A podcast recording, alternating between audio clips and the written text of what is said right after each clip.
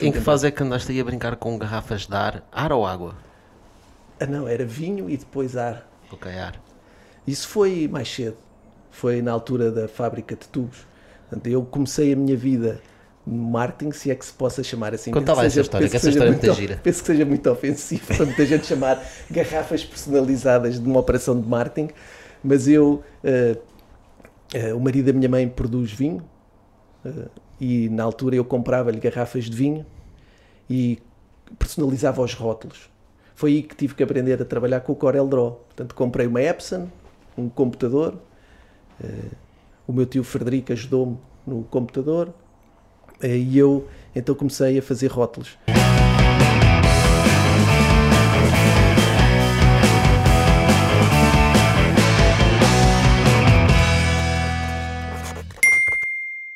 Bem-vindos a mais um Bitalk, o podcast de negócios à portuguesa. O meu nome é Tocha, comigo tenho José Serra. José, quem é o nosso convidado de hoje? Bom, bom dia a todos. O nosso convidado de hoje é o Rodrigo Rato. Podíamos chamá-lo de empreendedor das mil vidas, devido ao seu percurso vasto e diversificado. Aos 14 anos recebeu a primeira mota e desmontou-a para voltar a montar. Começou a recuperar motas e a perceber que tinha ali uma paixão. A diversidade de projetos é tão grande que o Rodrigo criou, por exemplo, uma agência de publicidade, assim como a maior pista de gelo sintético da Europa, em Belém. É uma pessoa de projetos e convicções, seja em que área for, desde que o desafio, desde que o desafio e desde que o desafio e o ponha a mexer. Claro. O Rodrigo tem um apurado sentido autocrítico e é muito exigente com ele próprio. Um dos seus maiores objetivos é construir um legado, algo impactante e marcante. Já esteve à frente de várias coisas, mas a sua grande aposta é a Fluxio, empresa que também vamos conhecer hoje. Muito bem.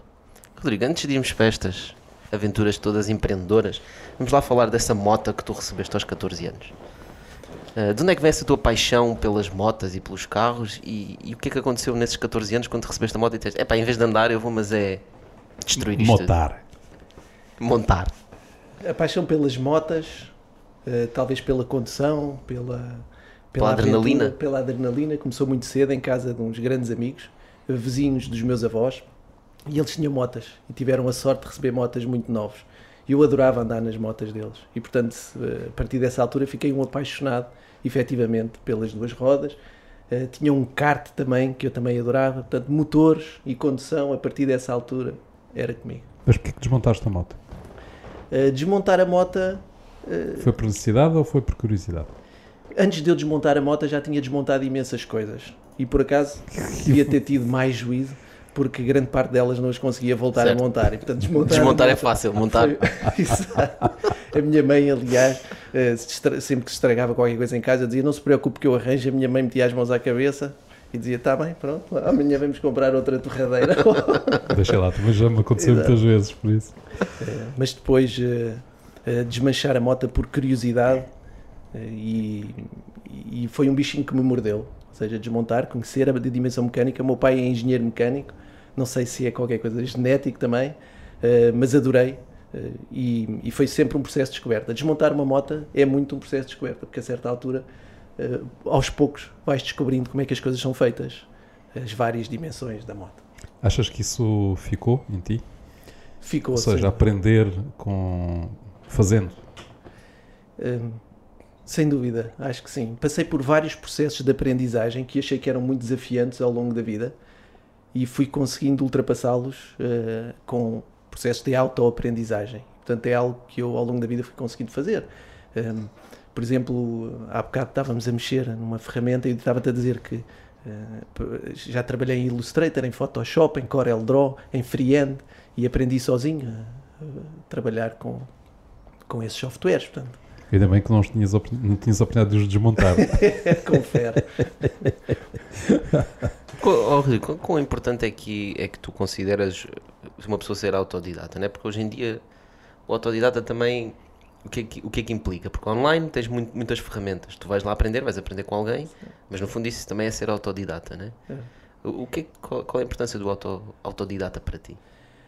Olha, eu acho acima de tudo, ao longo da vida aprendi que este tipo de características Eh, Nós somos um conjunto de características e, e cada pessoa é como é. Para mim, eh, ter a capacidade de aprender foi muito importante. Se calhar, eh, uma qualidade que está a colmatar outros defeitos ou outras dificuldades. E, portanto, eh, ser autodidata para determinado tipo de pessoas é muito importante, para outros eh, não será. Eh, Há aqui um- um- uma questão que é importante, que é uma pessoa que é autodidata, eh, há, há- há certamente autodidatas geniais que conseguem atingir níveis fantásticos Sim, como aquele gajo que vivia em África, aprendeu matemática e foi Certo. para os Estados Unidos resolver. Certo, Mas não é o meu caso, não sou nenhum gênio. E portanto tem o reverso da medalha, que é um autodidata está sempre a explorar, a aprender novas coisas, eh, mas possivelmente nunca é muito forte naquilo que aprende sozinho. E isso é um risco de ser autodidata. Portanto, o risco de não te tornares um expert nessa área, porque sendo autodidata, estás sempre a explorar as, digamos, as fronteiras. É, é, é uma fronteira muito ténue. ou Acho que também depende muito. Acho. Há, há, há pessoas que têm também esta característica, ou seja, têm uma grande curiosidade pelas coisas, eh, apaixonam-se por algo, fazem-no, dominam e quando dominam não deixam de ter interesse, de ter e interesse. largam. Não é? Portanto, eh, esta coisa de aprender e depois utilizar e ser consequente e, fazer algo com isso não é fácil. Não é qualquer um que consegue. Estás a dizer, existe uma grande diferença entre ser autodidata e conseguir aplicar o conhecimento que tu vais adquirindo sem ser Sim. para uma coisa específica, uma panca, digamos assim, que tu tinhas. Sem dúvida, sem dúvida. Como é que depois aplicas isso? Porque, porque o, o autodidata pode ter, depende das motivações, não é? Se a motivação é aprender por aprender, porque, porque se tem a curiosidade e tendo a curiosidade sat- satisfeita essa curiosidade, deixa de ter interesse, ou se tu estás a aprender para aplicar em algo, ou seja, se tem uma funcionalidade efetiva. Eu Estava a tentar também perceber qual é que é a ligação entre ser autodidata e ser empreendedor, porque no fundo o empreendedor é quase autodidata no seu negócio, vai aprendendo, ninguém lhe vai ensinar como é que Tem, funciona o tem que negócio. ser, tem que ser, não é?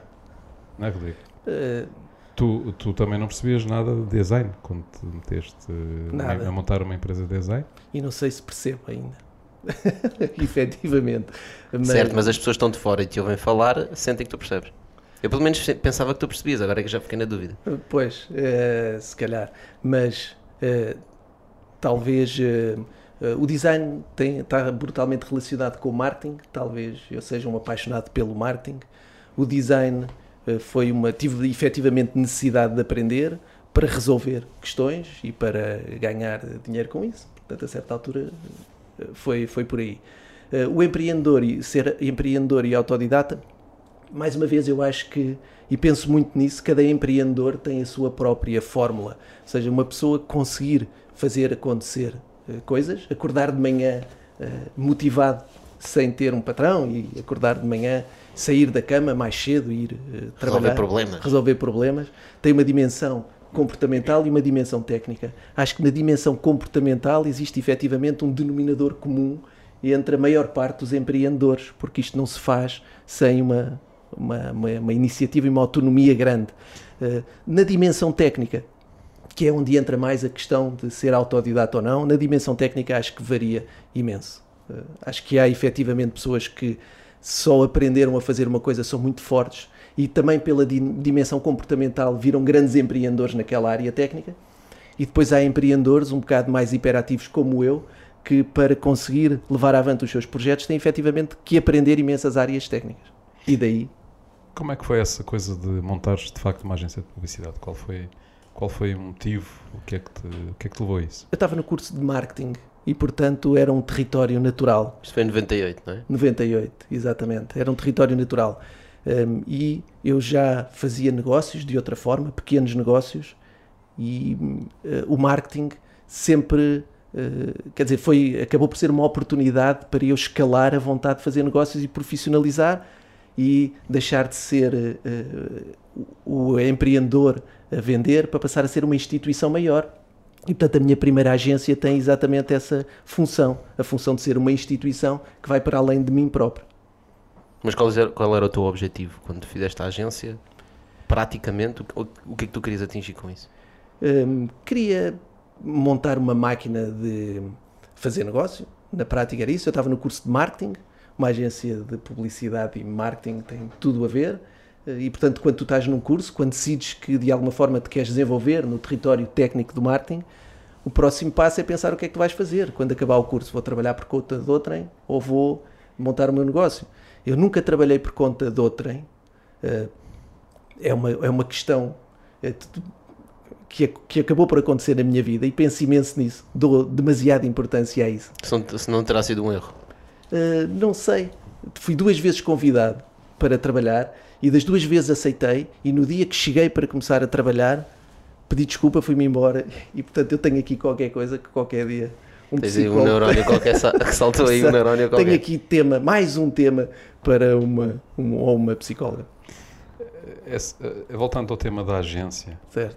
Eh, tu a determinada altura, 98, eh, depois entramos em período de crise, não é? E acho que as coisas começaram a correr um bocado mal, não é? Para a agência. Começaram. Como é que foi esse, esse período? O que é que te deu? Um, o período em que, portanto, eu não sou um bom gestor.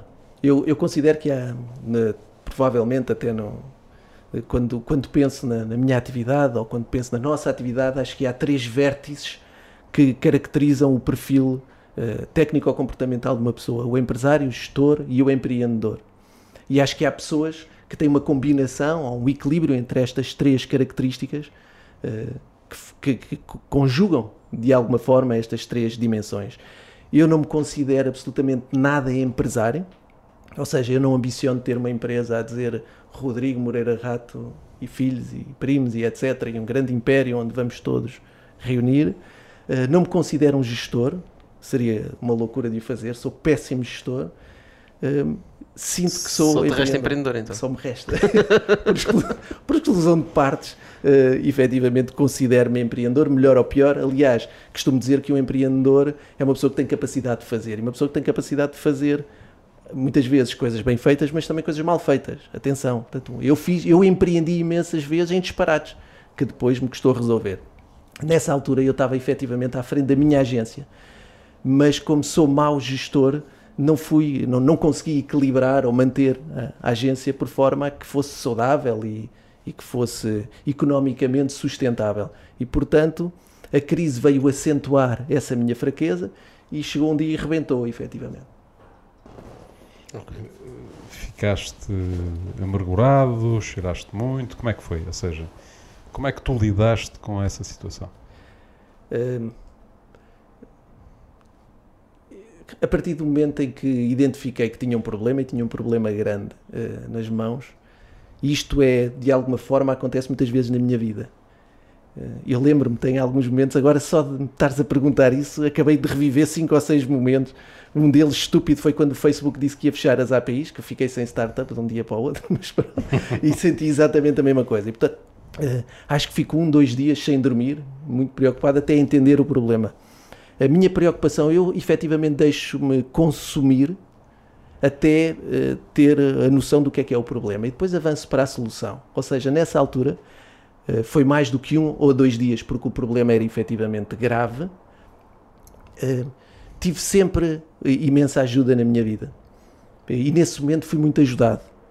E isso talvez seja a coisa que mais me que mais me impressiona em termos do de, daqueles que foram os meus desafios, foi ter tido sempre uma mão incrível, ou de uma pessoa ou de outra. Há pessoas que vão ao longo da minha vida e que estão lá sempre, mas nessa altura fui muito ajudado por uma pessoa fantástica que me ajudou a encarar o problema e a encontrar soluções para esse problema. E a partir daí parti para a solução uh, e recuperei uh, de alguma forma uh, a empresa, que não posso bem dizer assim, paguei dívidas que tinha que pagar, e resolvi os problemas que tinha que resolver. Resolveste a situação, digamos assim. Resolvi a situação. Mas já, já que estavas a falar em, nesses projetos loucos, uh, um desses projetos que estás a referir é a fábrica de tubos de ventilação?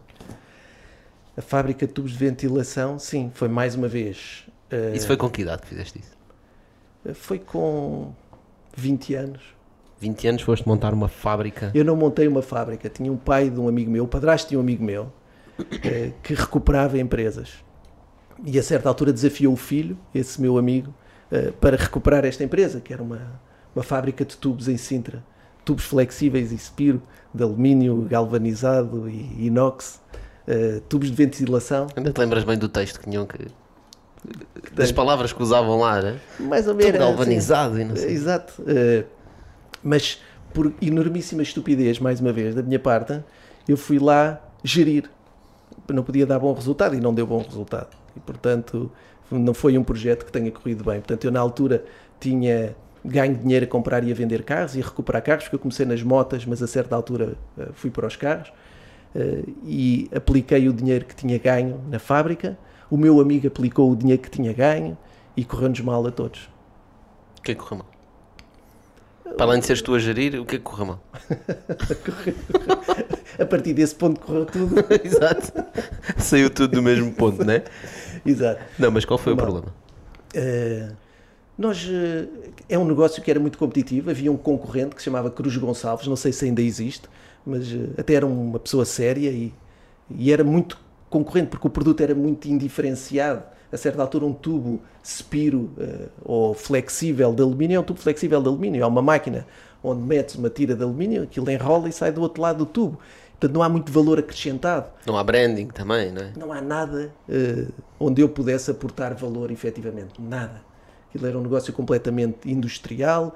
Controlar uma equipa de vendedores, eram dois, que me davam um baile desgraçado o tempo todo. e, portanto, não era coisa para mim, definitivamente. Ok. Então e foi depois dos ar-condicionados, disseste, ok, ar-condicionado frio, frio, pista de gelo. Não, isso foi. A pista de gelo acontece em 2004, eh, numa, numa relação eh, com o. Na altura, o Pedro Santana Lopes era presidente da Câmara de Lisboa e, por intermédio de uma pessoa amiga, Visto que ele estava a patinar no governo, Exato. Olha, eh, mas houve uma, no fundo, um assessor do Pedro Santana Lopes, chama-se Rui Ramos Lopes, também nunca mais ouvi falar do Rui, desafiou-me para montar uma pista de gelo, portanto ele tinha toda uma ideia.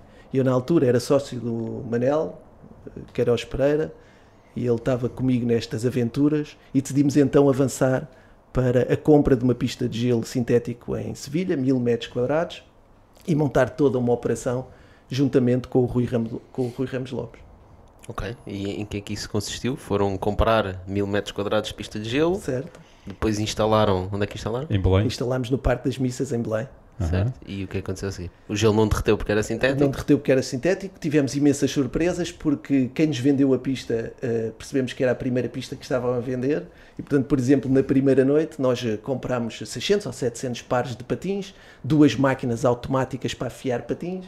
Eh, na primeira noite Não que me digas que descobriram que eram todos o mesmo número. por acaso, por acaso não.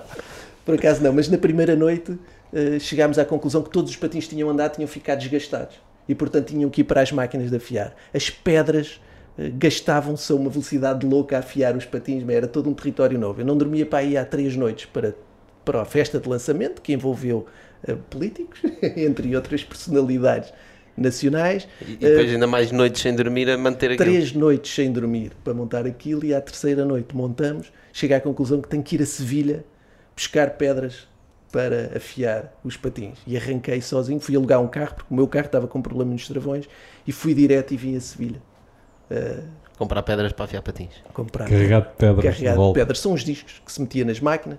Depois ainda veio um, um especialista em afiar patins, veio da Suécia ou da Noruega, uma pessoa fantástica, com máquinas manuais que nós comprámos. Portanto, eu a certa altura aprendi a afiar patins. Foi Ah, daquelas em que tu é que tens que levar o, Exatamente. o patim. Que não é fácil, porque se te enganas aquilo fica aos altos, não é? Estragas o patim. Mas lá aprendi. E o, o patinho tem uma concavidade para poder funcionar, não é? Não é, eh, Tens que fazer aquilo com um movimento não é um específico. vértice único. Portanto, eh, a pedra tem que ter uma determinada saliência feita de uma determinada maneira e a maneira como se mete o patinho também é crítica. Pronto. Portanto, quem, quem precisar de afiar patins já sabem. ainda falem tenho com lá, o Rodrigo. Pois, Tens lá alguns patins, imagina. ainda tenho lá alguns Por patins afiar. E, umas, e uns restos de pista de gelo. que a minha mãe me está sempre a pedir para tirá-los da frente da, da cavalariça, um sítio onde arrumamos a. Mais uma vez a minha mãe. Ok, então vamos lá aqui tentar, só para eu tentar meter aqui na minha cabeça um- uma cronologia. Portanto, começaste a arranjar motas, passaste para carros, começaste a arranjar para outras pessoas, começaste a vender, decidiste investir tudo numa agência, num- numa fábrica de ventilação que estavam a, a reformular, né? E depois? Depois, hum, Depois foi a agência. não, a agência foi no início em 98. onde Ah, fiz- ok. Houve uma altura em que fiz muitas coisas ao mesmo tempo. Foi um defeito grande. Não podia Foi depois do, do ar-condicionado. Não, era tudo, quer dizer, depois Estás do Tosh? Por isso é ar-condicionado. que tu não estás a conseguir a cronologia. É, ele fez tudo ao mesmo tempo. Mas é que eu também não consigo. Não, mas eu já percebi que há ali um salto, há ali um salto do, do ar-condicionado para a agência, em que andaste a fazer várias coisas. Eu acho que a agência, a agência foi em simultâneo com o ar-condicionado, mas depois dediquei mais a agência efetivamente a seguir eh, ao ar-condicionado e depois eh, juntei-me ao Manel, Há uma anel em que tiveram vários projetos, um deles, vários projetos. Eh, um deles a pista de gelo. Um deles a pista de gelo, tivemos pista de gelo, tivemos restaurantes, entramos para uma, uma empresa de importação e distribuição de produtos gourmet para restaurantes. Foi aí que conheceste o Avilés. Foi na secu- não, eu conheci o Ivelês desde sempre de Cascais. e Ok. Tenho ótimas recordações. Ele é um pouco mais novo do que eu, mas eh, lembro-me dele e o primo andarem. eh, andávamos sempre na, Na galhofa. Na galhofa. Galhofa, exatamente. A palavra certa. Para Exato. não dizer as neiras. Exato. Eh, E portanto, nessa altura, depois entrei numa, numa fase em que efetivamente havia os restaurantes, havia a pista de gelo, eh, a agência e, e as coisas começaram-se todas a desmoronar. Aquilo que eu tinha com as empresas tinha com o Manel não correram bem, não estavam a correr bem. O Manel também eh, tem uma, tinha uma, no fundo, uma, uma, uma ambição empresarial ou uma, uma estrutura empresarial completamente diferente da minha. Ele tinha que seguir o caminho dele naturalmente. Eh, e pronto, e chegou a um certo ponto e fechámos esse E em, que- em que fase é que andaste aí a brincar com garrafas de ar? Ar ou água? Ah, não, era vinho e depois ar. Ok, ar. Isso foi mais cedo. Foi na altura da fábrica de tubos. Eu comecei a minha vida no marketing, se é que se possa chamar assim. Conta Penso lá essa história, que essa história é muito muito- gira. Penso que seja muito ofensivo para muita gente chamar garrafas personalizadas de uma operação de marketing, mas eu, eh, eh, o marido da minha mãe produz vinho eh, e na altura eu comprava-lhe garrafas de vinho e personalizava os rótulos. Foi aí que tive que aprender a trabalhar com o Corel Draw. Portanto, comprei uma Epson, um computador. eh, o meu tio Frederico ajudou-me no computador e eu então comecei a fazer rótulos. Eh, cola- des- descolava os rótulos, eh, penso que até vinham sem rótulos, a maior parte das garrafas já vinham sem rótulos, e eu colava os rótulos, inicialmente com cola UHU e depois com spray. Mas lembro-me da minha mãe entrar na cozinha no dia a seguir a eu ter descoberto o spray, e quando ela entra de manhã eu tive a noite toda a colar rótulos, só isso. O chão estava bonito. Estava tudo no chão dos armários, tinha cola por todo lado. Eh, e, portanto, eh, eu comecei a vender garrafas com rótulos personalizados, mais uma vez a amigos que me compraram. O Correio da Manhã comprou, a BMG Ariola eh, compra- com- comprava-me garrafas nessa altura. E uma empresa de estafetas que se chamava eh, PMP, por mão própria, também me comprava sempre vinho. E chegou um certo ano, em 99, de- e disse que não tinha. eh, Estes, eh, importante, estes vinhos, estes rótulos personalizados eram presentes de Natal. Eh, Em 99, a PMP disse que queria reduzir o orçamento ou o investimento em presentes de Natal. E, e eu lembrei-me que, como o ano ia mudar, o milénio ia mudar, havia uma, um- uma coisa que ia acabar. Um bem. Um bem, que era o ar. Então vendi garrafas com ar lá dentro, só garrafas transparentes. Portanto, com ar, ar do milénio passado, né? Ar do milénio passado que ia acabar. Quer dizer, ainda era Natal, mas daí a poucos dias ia acabar o milénio e aquilo era um bem eh, que nunca mais ias ter. E Ok. eu Então- fui buscar Então, ar, então vendeste garrafas com ar lá dentro, certo? não é? Que se É. valorizaram passados poucos dias, porque o milénio acabou, já era Exatamente. outro milénio. Mas eh, foi assim. Mas O quê? O- Esse desafio foi, o- foi o quê? Foi pelo branding ou foi uma oportunidade simplesmente que tu viste? Foi uma oportunidade. Eu não tinha dinheiro para comprar vinho. Certo. Eu vendi-lhe ar. O negócio teve exatamente o mesmo valor para mim, no fim de contas. Só não vendi foi vinho. Mas a margem foi igual. E onde é que foste apanhar o ar, já agora por curiosidade? Algum ca- sítio em casa. específico? Em casa? Ainda tenho. Por acaso, agora que me dás medo, eu podia ter ido mais longe e ter ido à Serra de Sintra ou qualquer coisa, não foi sei lá, fechar as garrafas na Serra de Sintra Mas eu moro num, dá. si- moro num sítio bastante oxigenado. Verde. Ainda tenho essas garrafas. E também fui buscar ar ao ma- água ao mar, que ainda tenho, e areia. Ainda tenho lá em casa. Também do milénio. Do- Tem sido do milénio Já tem passado. 20 anos essa água e essa areia. Nem me digas nada. Deve cheirar-me também. muito bom, muito bom. Ah, olha, e tu dizes, já, já comentaste, pá, que a tua infância foi, foi rodeada de espírito empre- empreendedor, não é? Eh, Isso influenciou a tua, provavelmente influenciou muito a tua postura, não é? Toda esta tua postura que temos estado a falar, todo este teu percurso. Incrivelmente, sem dúvida nenhuma. Eh, houve de todo o contexto, sei, a época em que vivíamos, eh, as pessoas com quem me dava, sem dúvida nenhuma que tiveram uma influência muito grande. Tenho, lembro-me de várias frases. Lembro do pai de um grande amigo meu de me dizer, eh, ele tinha um Mercedes SL descapotável e eu era apaixonado pelo carro. E eu lembro-me dele dizer: Gostas do carro? Gosto. Tu queres, Desmonta, desmonta. ele disse: Tu queres ter? Eu disse: Quero. Então, se quiseres, vais ter. Mas só se quiseres. Mas quando tu me dizes que queres ter, queres mesmo ter? Quero. Então, se quiseres, vais ter, não te preocupes. Tens de trabalhar para isso. Tens Exatamente. é que querer. E depois tudo o resto que vem atrás disso. Mas, O querer traz muita coisa, né? é. Exato. Ah, olha, e também falas muito da tua avó. A minha avó. eh, Eu tive imensa sorte eh, na família que tive e tenho. Imensa, imensa sorte. Isso é um pilar que depois nos permite também ser empreendedores e viver descompensado. A minha vida como empreendedor foi maioritariamente descompensada ou descompensou-me. Portanto, quando temos uma família forte, é muito importante. Tive avós espetaculares. Eh, a minha última avó morreu há dois meses. eh, e, portanto, eh, essa minha avó, Carolina, que penso que te estejas a referir, porque referi há pouco, foi uma pessoa extraordinária, com um conceito de família espetacular. E, portanto, foi um exemplo e uma inspiração incrível. A minha avó Jesus também, todas as minhas avós foram espetaculares, cada uma à sua maneira. Ok, interessante. Ah, muito bem, então, e depois disto nós saltamos para a Market Think. Marketing Marketing. foi a primeira agência. Depois da- terminas a agência e vais fazer uma associação.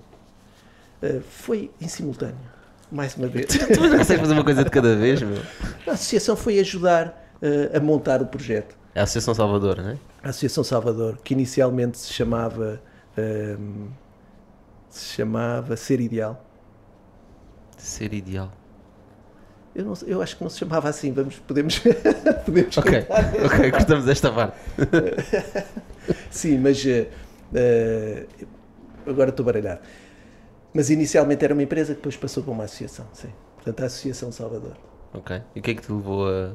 a, a- a tua parte de, de give, give back a funcionar? O que é que despoltou isso? Eu, era, eu trabalhava, era consultor do pai do Salvador, Mendes de Almeida, do Vasco, e, e o Vasco tinha a visão de criar a associação para o Salvador, para que, porque encontrou no Salvador efetivamente um potencial grande eh, e teve a visão. Portanto, o pai do Salvador viu que o Salvador se podia transformar nesta pessoa, ou neste presidente da associação e podia dar este contributo.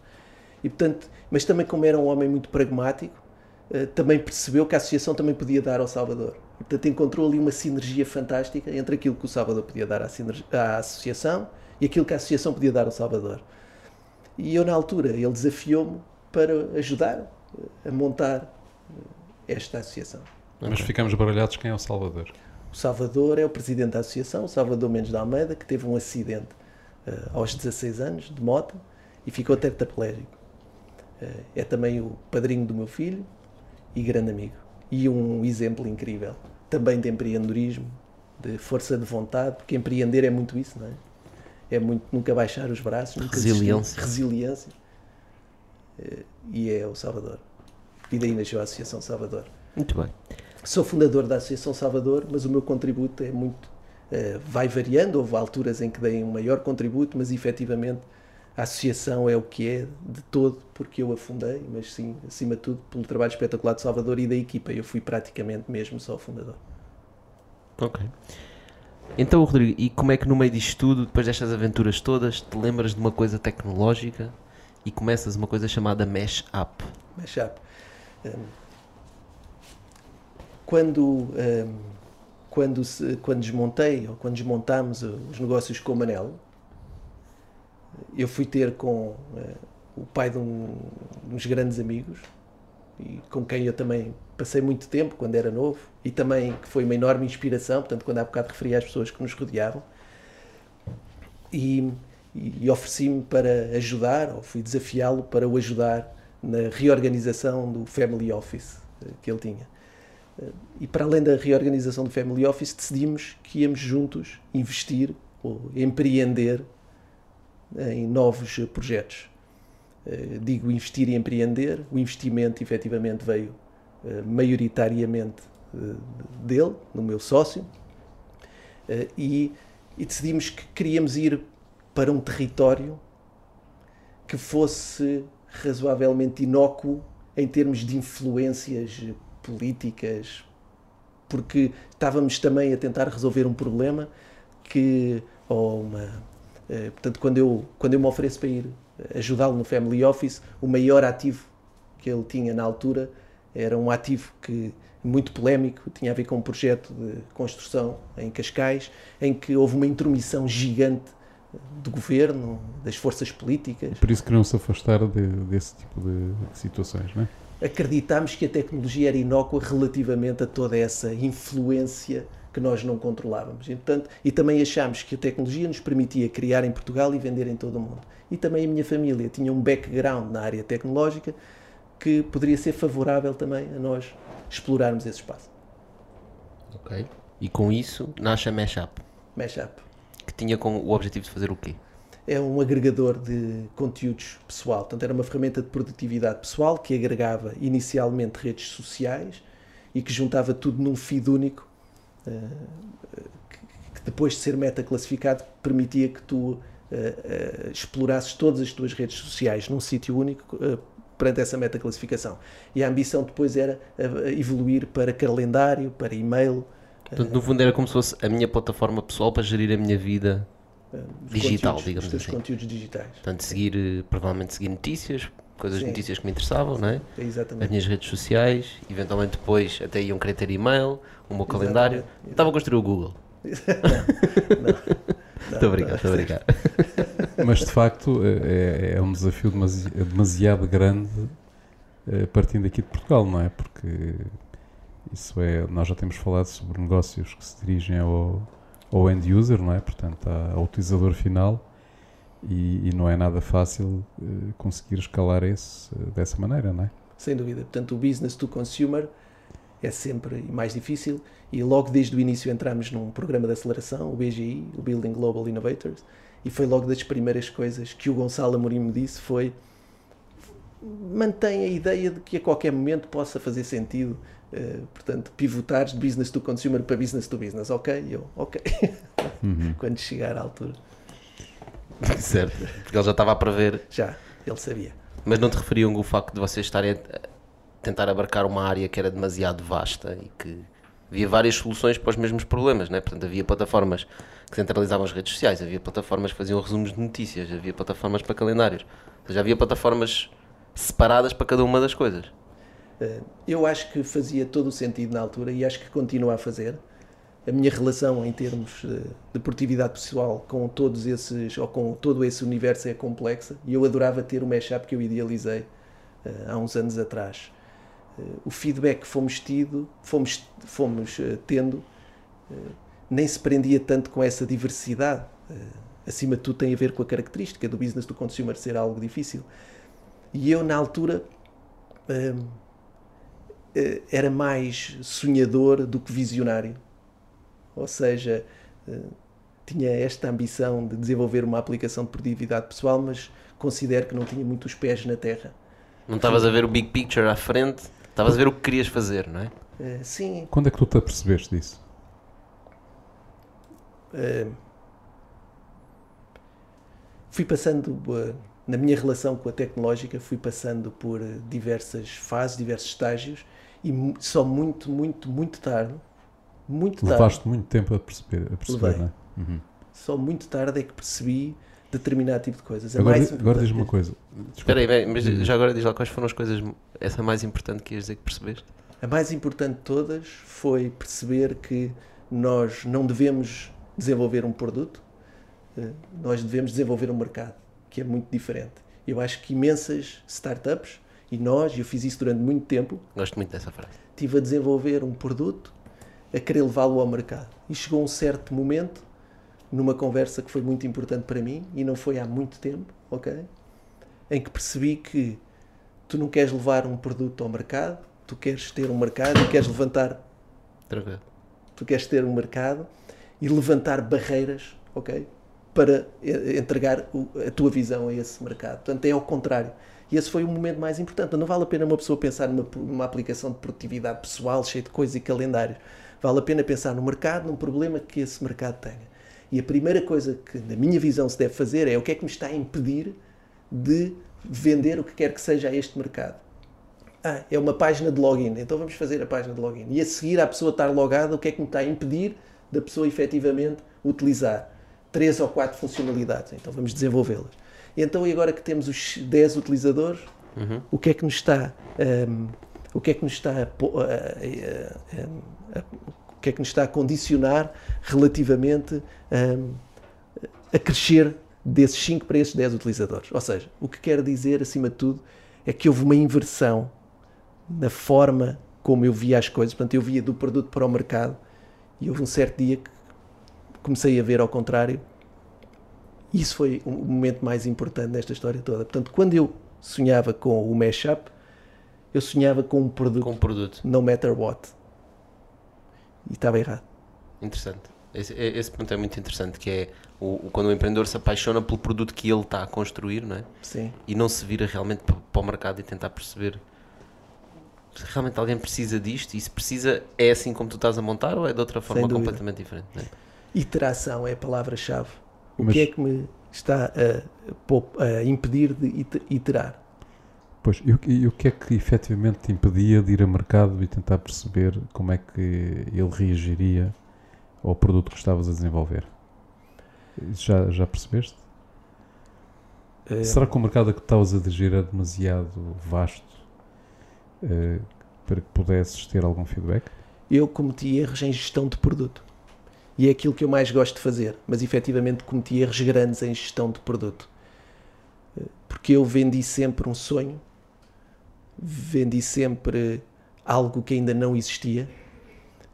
Tive muito pelos Estados Unidos a vender um produto que eu não existia, que eles queriam comprar, em vez de estar focado em desenvolver e começar a vender uma coisa pequena que já existia e que depois podia escalar dentro desse produto. Estavas logo a vender um Tesla Model 3 em vez de começares por um Roadster Sim. mais simples. E portanto voltava em termos de gestão de produto para o roadmap de desenvolvimento e o roadmap era gigante, era complexo, portanto acabámos durante bastante tempo de ter muitas coisas inacabadas eh, que não colavam praticamente entre si, porque Sabe- o produto era grande demais. Sabes que aí também é um problema de gestão de expectativa.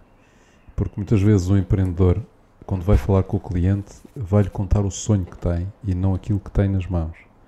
Então diz: Eu tenho aqui um produto que ainda não é bem aquilo que eu quero, Mas eu é? vou-te falar daquilo que eu mas, quero. mas eu vou-te falar, vou-te vender aquilo que eu quero. Então descreve o produto que ele vai construir e que quer que o cliente lhe compre não o sonho, mas aquilo que existe hoje, não é? Certo?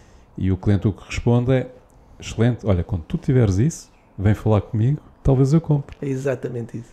Não é? Portanto, e- en- enquanto que eh, a atitude se calhar mais, eh, mais razoável, diremos assim, não é? Ainda É- que às vezes magoa um bocadinho O ego o ego. O ego. é dizer: olha, eu tenho isto, é isto que eu vou vender. E não vou falar do sonho. O sonho é para mim. E para, o sonho é para mim e para os investidores. E para para equipe. angariar investidores e para alimentar a minha equipa em termos do sonho e de motivação. Mas eu tenho isto e é isto que eu vou vender. E amanhã, se eu tiver algo mais a acrescentar, mais add-ons, mais funcionalidades, eu vou oferecer isso ao cliente, ele vai ficar ainda mais contente. Portanto, no fundo, e aí vai, vai aprender aquilo que tu dizes, vai aprendendo com o feedback do mercado. O cliente diz: ah, pá, mas era bom isto fazer ainda não sei o quê. E pá, eu desenvolvo, não é? Portanto, percebo que aquilo efetivamente é interessante, não só para aquele cliente, mas para todos os utilizadores, e vou desenvolver também essa funcionalidade. Isso é absolutamente verdade.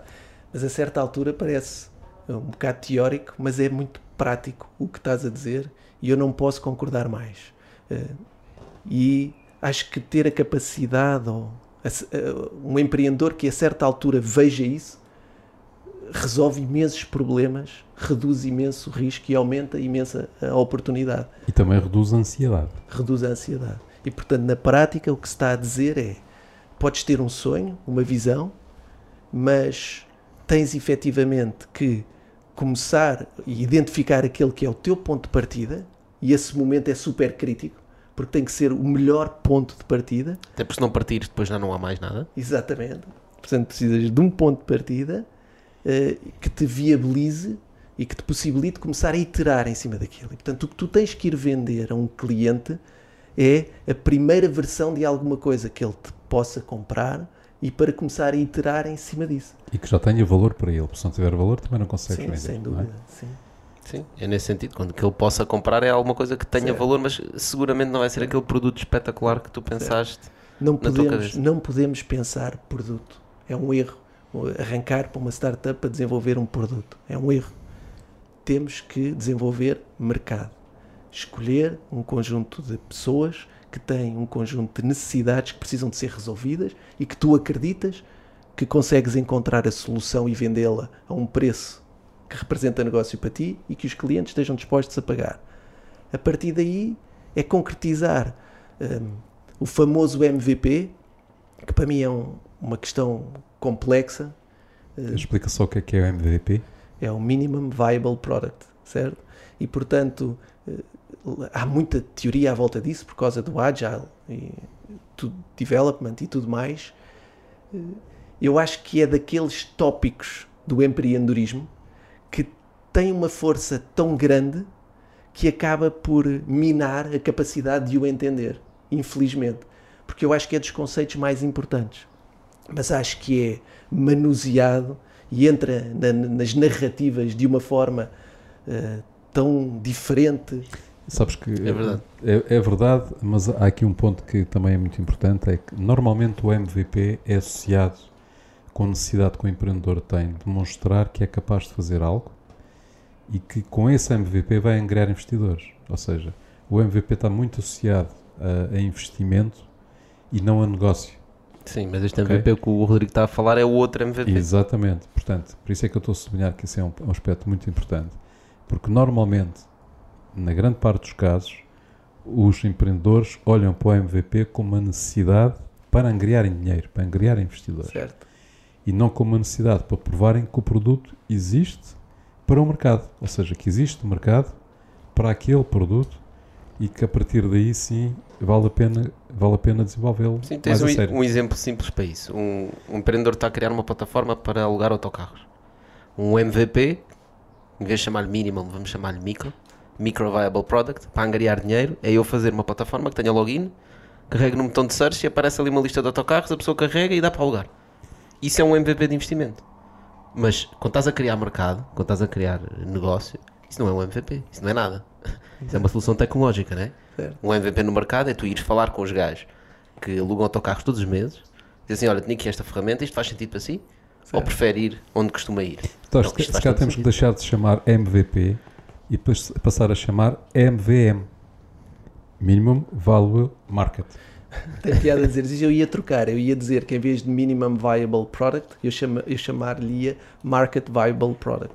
Ou seja, Melhor ainda. começar Rodrigo. pelo mercado. É assim mantém-se o MVP e não, o MVP. não estragamos nada. E percebe-se a diferença. Um é virado, eh, no fundo, para o produto mínimo, o outro é virado para a viabilidade eh, de mercado. Rodrigo, acabaste de criar um novo conceito no mundo do empreendedorismo. Quem sabe? Ok. Amanhã é começar a lançar posts com hashtag. Aliás, associado a estas ideias, discutimos uma vez, lembras? Eh, you don't know until you go. You don't know until you go. No, Não, Keep, keep it low until you know, you don't know until you go. keep it low until you you know. You don't know until you go. Exatamente. Exatamente. É isso É mesmo. Explica lá o que é isso. Uh, no fundo é um, ter a capacidade de usar os recursos adequados para obter a tal um, a tal viabilização, se é assim que se diz, por parte do mercado. Porque até lá, até saberes que aquilo é viável e que podes escalar em cima daquilo, arriscas-te a estar a gastar dinheiro e a queimar recursos de uma forma É muito aquela ótica que estavas a falar no início, que é o que é que eu preciso para desbloquear a venda deste produto? Preciso de um login, então faz um login. exatamente. Portanto, se tu só fazes aquilo que tu sabes e só vais saber o que é que tu precisas ter quando tu estiveres É. a andar no mercado e o mercado estiver a dar feedback.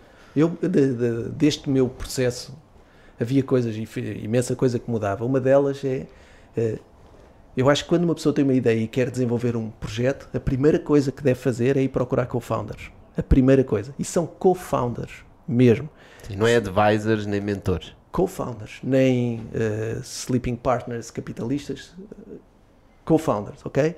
E normalmente eh, tens um co-founder da área de gestão financeira, que depois vai se relacionar com os investidores e com a capacidade de angariar investimento para a startup. Tens um co-founder da área técnica e, e um co-founder da área de marketing e vendas, pelo menos. Ok? The Perfect Tree. Pronto, isso era perfeito. Com, isto já ajuda brutalmente. A segunda coisa é pegar nesses co-founders. Se calhar, se calhar o 13 tem aqui um número mágico, não é? Porque há os três mosquiteiros, há os é, três porquinhos, há é. os três co-founders. Os três, três co-founders. Três co-founders. Olha, já há fundos que não investem em startups de solo founder. Solo founder. Uh, de um fundador único, queres tu dizer? Sim. Um fundador único. É só para certo. trocar aqui para os nossos founders. Uh, quando, é nós, quando nós iniciámos a nossa, a nossa aventura, uma das coisas que falámos foi de se eu falhasse, tu uhum. poderes ser um co-founder.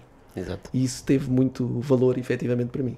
A segunda coisa que eu acho que uma pessoa deve fazer quando tem os, um, os três co-founders, discutir a ideia até um certo ponto. E depois aquilo que os co-founders precisam de decidir juntos é o que é que nos está a impedir de ter um primeiro utilizador. Okay? E depois disso definido, é está isso. É arranhar o primeiro utilizador. E depois os primeiros é, é, é, concretizar aquilo que precisas de concretizar em termos de solução para poder ter o primeiro utilizador. E aí temos o MVP. Exatamente. Com o marca à cabeça. Exatamente. Exatamente. Ok, interessante. Bom ponto. Então, agarrando nisto e todas estas aprendizagens que tivemos a falar aqui, tu estavas a fazer a mashup, apercebeste disto uhum. e chegaste à conclusão que devias tomar um caminho um bocadinho diferente. Como é que apareceu a Fluxio depois disto tudo? Um, a Fluxio aparece porque no fim de 2018 uh, tive uma discussão, um desentendimento com o meu sócio e tive que recomeçar. E okay. portanto não, poderia, não podia continuar com o Mashup por diversas razões. Nós estávamos desentendidos, não sabia qual é que era. Mas para além disso, tu, tu criaste um produto, foste para um produto completamente diferente. Uh, com é um, algumas semelhanças, não é? É um produto que tira partido de, daquilo que a equipa aprendeu, daquilo que nós aprendemos, sem dúvida nenhuma, mas é um produto completamente diferente na, na arquitetura tecnológica e na, na, maneira como resolve as coisas. Uh, o nosso processo de aprendizagem na outra startup beneficiou imenso, sem dúvida nenhuma, a nossa capacidade de fazermos as coisas melhor nesta startup, por isso é que avançámos mais rápido. Uh, temos um produto, conseguimos ter um produto viável uh, para, para testar no mercado em muito menos tempo do que montámos o outro. Rodrigo, então explica o que é que é a Fluxio. A Fluxio é uma plataforma para gerir sites. Portanto, em termos de eh, contexto de profissional, é isso. Portanto, tu usas o Fluxio para gerir sites. No entanto, nós queremos transformar a Fluxio numa plataforma de sucesso de marketing. Porque não serve de nada teres um site se o site não tiver efetivamente a concorrer para os teus objetivos e para a tua missão uh, de marketing. Sim, infelizmente mesmo no marketing ainda há muito o conceito do eu faço um site, meto um site estático na web, o meu trabalho está feito, estou online. Certo. Nós achamos que o site deve ser uh, um projeto orgânico dentro das organizações que deve ser gerido, mantido, evoluído, como por exemplo hoje em dia as organizações gerem as redes sociais. É algo orgânico que que muda constantemente. É constantemente e deve mudar constantemente. Portanto, mas aí tens uma grande dificuldade normalmente no mercado, que é o site é, requer um grande investimento, porque é preciso é, conceber um site, é preciso contratar um designer, é preciso fazer os conteúdos todos, é preciso depois contratar um programador que vai pegar naquilo e vai aplicar, vai bater código e fazer um design fazer o, fazer, fazer o design ficar vivo, não é? Portanto, disponível na web. E depois, por vezes, o programador desaparece porque surgiu um desafio do caraças e ele, de facto, tem que largar tudo porque aquele desafio é fabuloso e vai ganhar montes de dinheiro. E depois vais contratar outro, outro programador que vai acabar o site.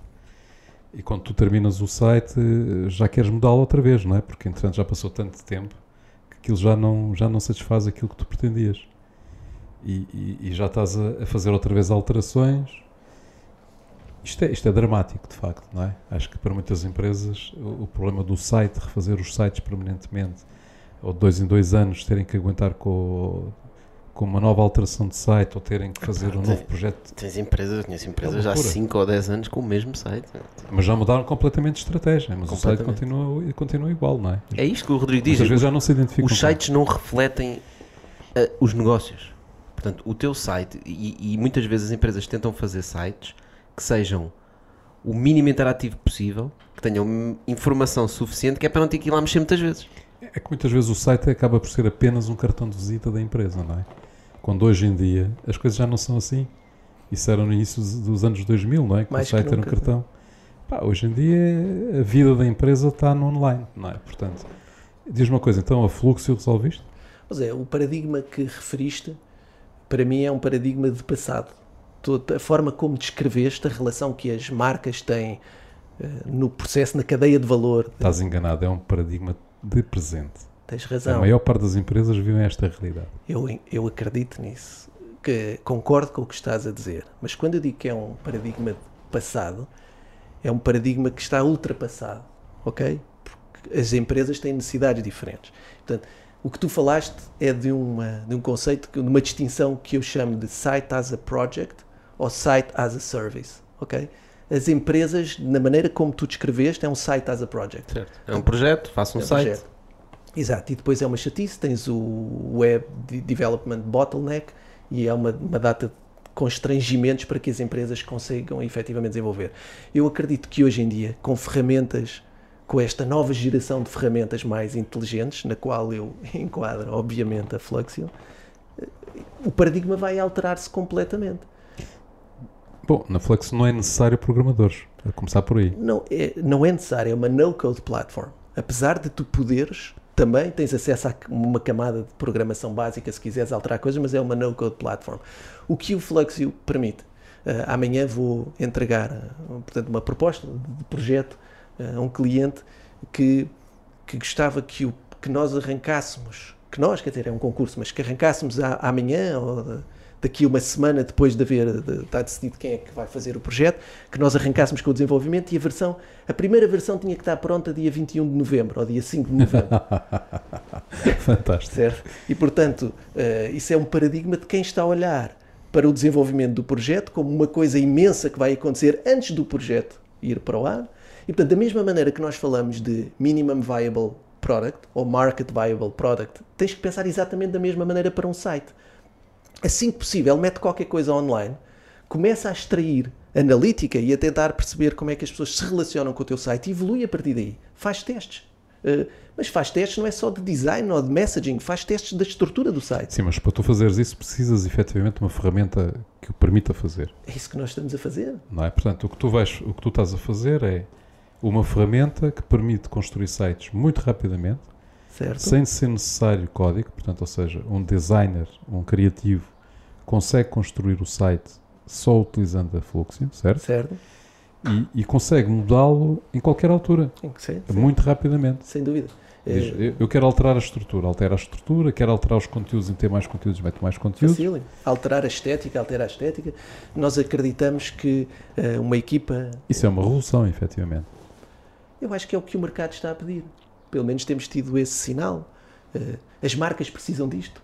Nós vamos gerações, não é? A própria tecnologia vai atingindo maturidades diferentes. E efetivamente estamos a entrar numa fase que é irónico, em que a tecnologia arranjou forma de se substituir eh, a ela própria, ou seja, um developer que era necessário para fazer um site, desenvolveu uma plataforma que já não precisa de developers. E, ou seja, tornar a tecnologia transparente é o que se precisa. E, Rodrigo, mas já agora voltando à- àquela proposta que tu falaste. Portanto, tu tens um cliente que te consultou, não é? certo? Para apresentar uma proposta para desenvolvimento de um, de um- site, portanto, de um- de um- Uma plataforma. uma plataforma, Certo. que era para arrancar em novembro, Eh, arranca agora o desenvolvimento para estar pronto em novembro. para estar pronto em novembro. Eh, De acordo com a tua proposta, isto vai ser antecipado? O arranque ou não? Sem dúvida. Eh, Quando é que tu lhe propões que ele possa arrancar com a plataforma? olha, amanhã na proposta ele vai já ter uma ideia e um site online daquilo que nós vimos para o site. Na proposta. Estás tu a dizer que passados que é 15 dias ele pode ter o site A ar? primeira versão, o Market Viable Site. Market, market viable product. eh, Product, site, sim. whatever. Whatever. Nós estamos a evoluir também o conceito do website para web environment. Mas- Aliás, eu devo-te isso, devo-te isso a ti, porque eu chamava-lhe web system e tu disseste isso não é bom, vamos lhe chamar web environment. E isto quer dizer muita coisa também para esta abordagem dos projetos. Ou seja, eh, o que eu estou à espera é que este cliente lance a primeira pedra do seu web environment. E portanto, a primeira pedra vai ser, por exemplo, eu sugiro que seja uma landing page onde as pessoas, a audiência a quem ele pretende dirigir-se possa já começar a iterar com a página e nós possamos começar a estabelecer essa relação. E a partir daí, os outros building blocks resultam já dessa iteração. Ou seja, já da experiência de como é que as pessoas lidam com o site dele e com o conteúdo dele, não é? Aquelas pessoas que, que a quem eles querem. Isso é engraçado porque isso traz-me um pensamento. Eu sou um gajo mais tech e uma das coisas sempre que eu achei interessante na tecnologia é eu chego a um restaurante, a um cabeleireiro em que tem mesas, é tudo físico. Né? E, portanto, eu para mudar lá alguma coisa tenho que fazer obras. Ok? Eu vou ao Minecraft e eu construo uma casa numas horinhas. Né? Certo. E a seguir mudo as coisas. Minecraft é digital, o restaurante é físico. Os nossos sites são digitais, mas comportam-se como se fossem físicos. É verdade. não é? Nós quando queremos mudar alguma coisa lá, é um projeto. Aí chama o arquiteto e o designer O e etc. engenheiro. O engenheiro. É código, meu. Como é que nós não conseguimos mudar os sites todos os dias, né? depois- e O site depois- devia se adaptar à minha que depois realidade. vem o, vem, o, vem o developer que é, que é o pedreiro. Certo. Com o, com o lápis, com o lápis na orelha. Com o a dizer, designer, com o designer que é o pintor. Exatamente. É, Portanto, é engraçado. Ou seja, nós perdemos, fomos para o digital com os sites e perdemos aquela maleabilidade que é necessária e que nós temos nas redes sociais até certo ponto e cada vez mais as marcas precisam de colocar isso na sua identidade pelo sim, seu sem dúvida. Eu acho que estamos a viver a transformação digital do digital. Exatamente. Estamos a digitalmente transformar o digital. Acho que isso efetivamente tem a ver com toda a mudança que a sociedade está a ter, não é? Eh, neste momento, acho que. Bom, nós vivemos, vivemos uma experiência social única eh, que eu penso que os nossos, eh, os nossos, os nossos pais e avós não, não viveram desta maneira, que foi eh, colocar toda a gente em casa, não é? Durante um período bastante longo e, e isso obrigou que todos se transformassem, não é? Ou seja, as empresas que tivessem, tivessem que sobreviver, portanto, encontrar formas de sobreviver. Algumas estão em setores onde isso é possível, outros estão em setores onde isso não é muito possível, não é? Portanto, não dá para, para fazer obras eh, em teletrabalho. Mas, mas efetivamente isso está a obrigar a que toda a sociedade esteja a digitalizar a uma, a uma velocidade incrível, não é? Eh, e, e acho que isso efetivamente eh, uma solução dessas vem também no momento certo. Tenho, tenho pensado muito nisso, Zé. Ehm, por diversas razões, por ser um interessado.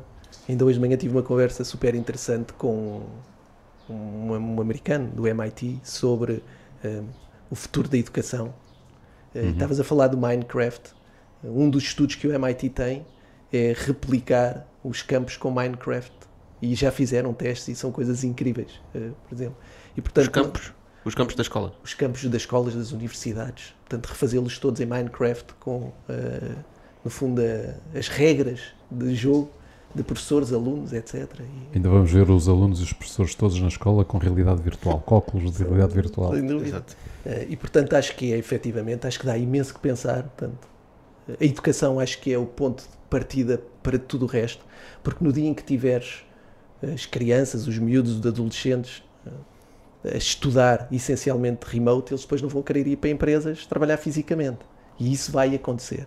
Relativamente a esta mega Mas aí há toda a parte social que, que, que, que é necessária, portanto, e que não vai permitir que seja, que seja remote.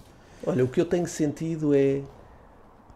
Acho que beneficia imenso países como o nosso, por exemplo, porque acho que eh, fica muito mais democrático o mercado de trabalho, o mundo de trabalho, eh, a economia fica muito mais democrática desta forma, porque todos os países estão a passar o mesmo, com as mesmas dificuldades. Nós achamos, provavelmente, ou há quem ache que se calhar os Estados Unidos são muito mais desenvolvidos. Certamente as universidades estavam, por exemplo, mais preparadas para isto, efetivamente. Mas as empresas e os, eh, E os colaboradores estão a passar exatamente as mesmas dificuldades que nós. Portanto, isto é uma enorme oportunidade que é dada a, a todas as pessoas de arrancarem do mesmo sítio. Portugal tem uma oportunidade única na sua história económica de estar praticamente na mesma linha de partida que a maior parte do mundo para uma corrida que vai ser muito disputada. Quer saber quem é que vai efetivamente conseguir. Emergir desta situação. Sim. É, eu acho aí também é muito importante o facto de, de haver uma infraestrutura muito boa em Portugal do ponto de vista de comunicações, não é? Porque, dúvida. porque tu falaste nos Estados Unidos e, por exemplo, nós temos uh, uma infraestrutura melhor do que os Estados Unidos têm, não é? Sim, Ou do que a Inglaterra, não é? Portanto, sem dúvida. e isso, isso é uma vantagem competitiva muito grande. Enorme.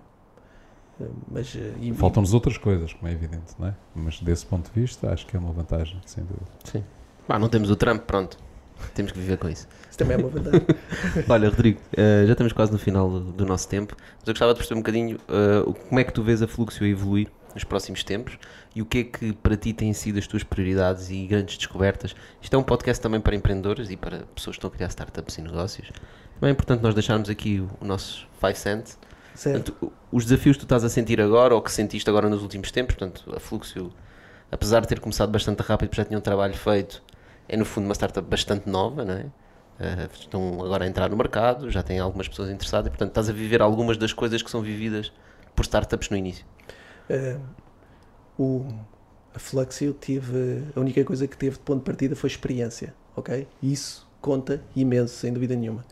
Ehm, eu acho que, mais uma vez, cada caso é um caso, cada empreendedor é um empreendedor. Se calhar, eh, um desafio que eu deixo a todos os empreendedores é procurarem ter a sua autonomia na construção das ideias, eh, da visão eh, e das suas. ter uma forma muito concreta e pragmática que é a sua forma de ver. O ecossistema do empreendedorismo e da inovação caracteriza-se também por os empreendedores terem constantemente muita sede e muitas influências de todos os tu lados. referiste às tantas que os empreendedores são como uma bola de ping-pong. Sem dúvida. E acho que isso, acho que com a maturidade, a certa altura, uma pessoa aprende a, a relativizar as opiniões que nos são dadas e a construir a sua própria visão. E é- o que diz é que achas que há muitos empreendedores que ouvem demasiado as opiniões de toda a gente e depois queres tentar encontrar um, um termo no meio e não consegues. Uh, Ser empreendedor implica relacionar-nos com um conjunto de stakeholders enorme, uh, a todos os níveis, não é? De, uh, outras startups, parceiros, investidores, e inevitavelmente isso implica uma, uma, uma dinâmica de troca de informação e opinião gigante. Isso é muito válido e é uma das características positivas, mas o empreendedor, na minha visão, tem que saber gerir isso muito bem e ter a confiança naquilo que está a fazer. Eh, Porque mais importante do que tudo é eh, haver uma visão crítica e concreta. Crítica no sentido de ser uma visão sustentada em cima de pressupostos que sejam válidos eh, e uma visão concreta no sentido de ser viável a sua concretização. E o que eu acho é que grande parte das startups falham, as startups que falham não falham eh, nem pelas ideias, nem pelas equipas, falham por uma questão de tempo. Ou seja, em última análise, eu acredito que 90% das startups teriam sucesso se tivessem recursos ilimitados de tempo e, consecutivamente, ah, ah, dinheiro. E, portanto, o que eu acho que um empreendedor tem Isso que tem a ver fazer com foco, não é? Tem a ver com a capacidade de tu utilizares os teus recursos da maneira adequada no momento adequado. E para isso precisas ter segurança, precisas ter a tua visão e precisas de executar, executar, executar à volta daquela visão e daquela, da, daquela ideia. Ok, muito interessante. Boas dicas. Bom, eh, temos que ir à frigideira, Rodrigo. Vamos à frigideira. Vamos? Ok, sabes que isto é um podcast de Bitoca, Claro. portanto, Gostas de bitacos? Gosto. bem passado ou mal passado? Média. Tudo, tudo com, com a sua quantidade certa, né? Certo. Então vá, escolhe-nos aí um. Tens que abrir? Abrir e ler. O arroz. O homem, é a soma, eh, o homem é a soma das suas experiências. Como consideras a soma das tuas? Bem, é, eh, acho que é, acima de tudo, antes de mais, tive a sorte de ter um conjunto gigante de experiências. E sem dúvida nenhuma que acho que isso é uma, uma, uma característica da, da- que caracteriza a minha, a minha vida. Como é que, eh, como é que considero eh, a soma das minhas experiências eh, uma sorte? Ok. uma sorte, sem dúvida nenhuma. Porque não era possível. Acho que tenho imensa felicidade e alegria naquilo que sou. Ok? Na família que tenho, eh, no- nos negócios, na vida profissional. E acho que isso não era possível sem o somatório de todas essas experiências. Portanto, eu olho com imensa gratidão para a soma das minhas experiências. Excelente. Olha, Rodrigo, queria mesmo terminar, mas antes disso queria só fazer aqui um, um à parte que acho que é importante, que é, nós não falámos, a Fluxo é para quem? A Fluxio é para profissionais de design e marketing. Ou seja, por um lado, podem ser agências que estão a construir sites para os seus clientes, mas também clientes que tenham hum, autonomia ou não, porque vão colaborar com as agências, eh, clientes de média dimensão, essencialmente. Ou seja, que tenham massa crítica de necessidades em termos de marketing digital. Quem usa a Fluxo pode, em vez de usar a Fluxo, usar o Wix ou o WordPress? Eh, Quem usa o Wix pode utilizar a Fluxio, quem usa a Fluxio não pode utilizar o Wix, porque o Wix é muito curto, portanto o Fluxio é um Wix em esteroides, ou seja, é uma no-code platform, mas que te permite fazer muito mais do que o Wix. Portanto, especialmente em termos de flexibilidade. Portanto, site estático Wix, não há problema. Certo, Queres manter aquilo atualizado? é exatamente isso. Fluxo. E é isso, pessoal, o nosso episódio de hoje. Rodrigo, olha, muito obrigado por teres Muito vindo. obrigado. Muito Foi obrigado, muito Rodrigo. interessante. Muito Já obrigado. sabem, quem tiver aí projetos que queiram fazer sites interativos eh, do novo milénio, uh, fluxo.net É isso. eh, está disponível, podem se inscrever. E nós voltamos para a semana com mais um convidado. Atenção, atenção.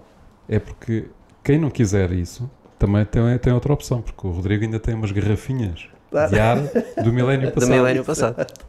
Também pode dar sempre jeito. Certo. E já não se faz mais. Já não. E pronto, pessoal, uh, sigam-nos, uh, recomendem a quem acham que podia ser útil ouvir estes episódios. Uh, nós estamos cá para a semana com mais um convidado. E Rodrigo, boa sorte nas tuas lutas. Obrigadíssimo. Obrigadíssimo. Obrigado a todos.